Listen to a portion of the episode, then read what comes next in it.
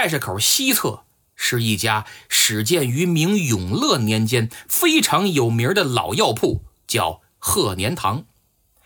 说起贺年堂，嘉靖年间，我的本家兼相严嵩曾手书“贺年堂”三个字做匾额，悬挂于正堂。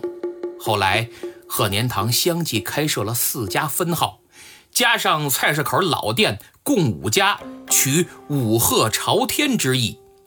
由于菜市口这家老店，也就是总店啊，在五家店中最靠西面。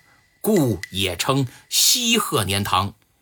严嵩之子严世蕃又写了个西鹤年堂的匾。相传鹤年堂的刀伤药非常好，有奇效，因此就有人说，每次菜市口杀完头，当天晚上都会有鬼来敲门买刀伤药，看能不能给自己这脖子治好喽。死的不甘心，久而久之。老北京就发明了一句骂人的话，说你小子太不地道，趁早去贺年堂讨刀伤药，就是该杀宰了你得了。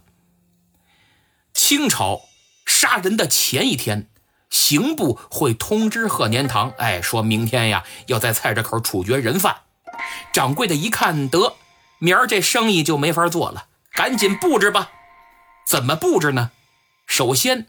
在药铺门前的骑楼搭个棚子，席棚，然后摆上桌案当监斩台，案头放朱笔和笔架。除了刀伤药，贺年堂还有一种很出名的自制药，叫鹤顶血，可不是鹤顶红啊，不是毒药，是麻药。服用之后能全身麻醉，帮受刑者减轻痛苦。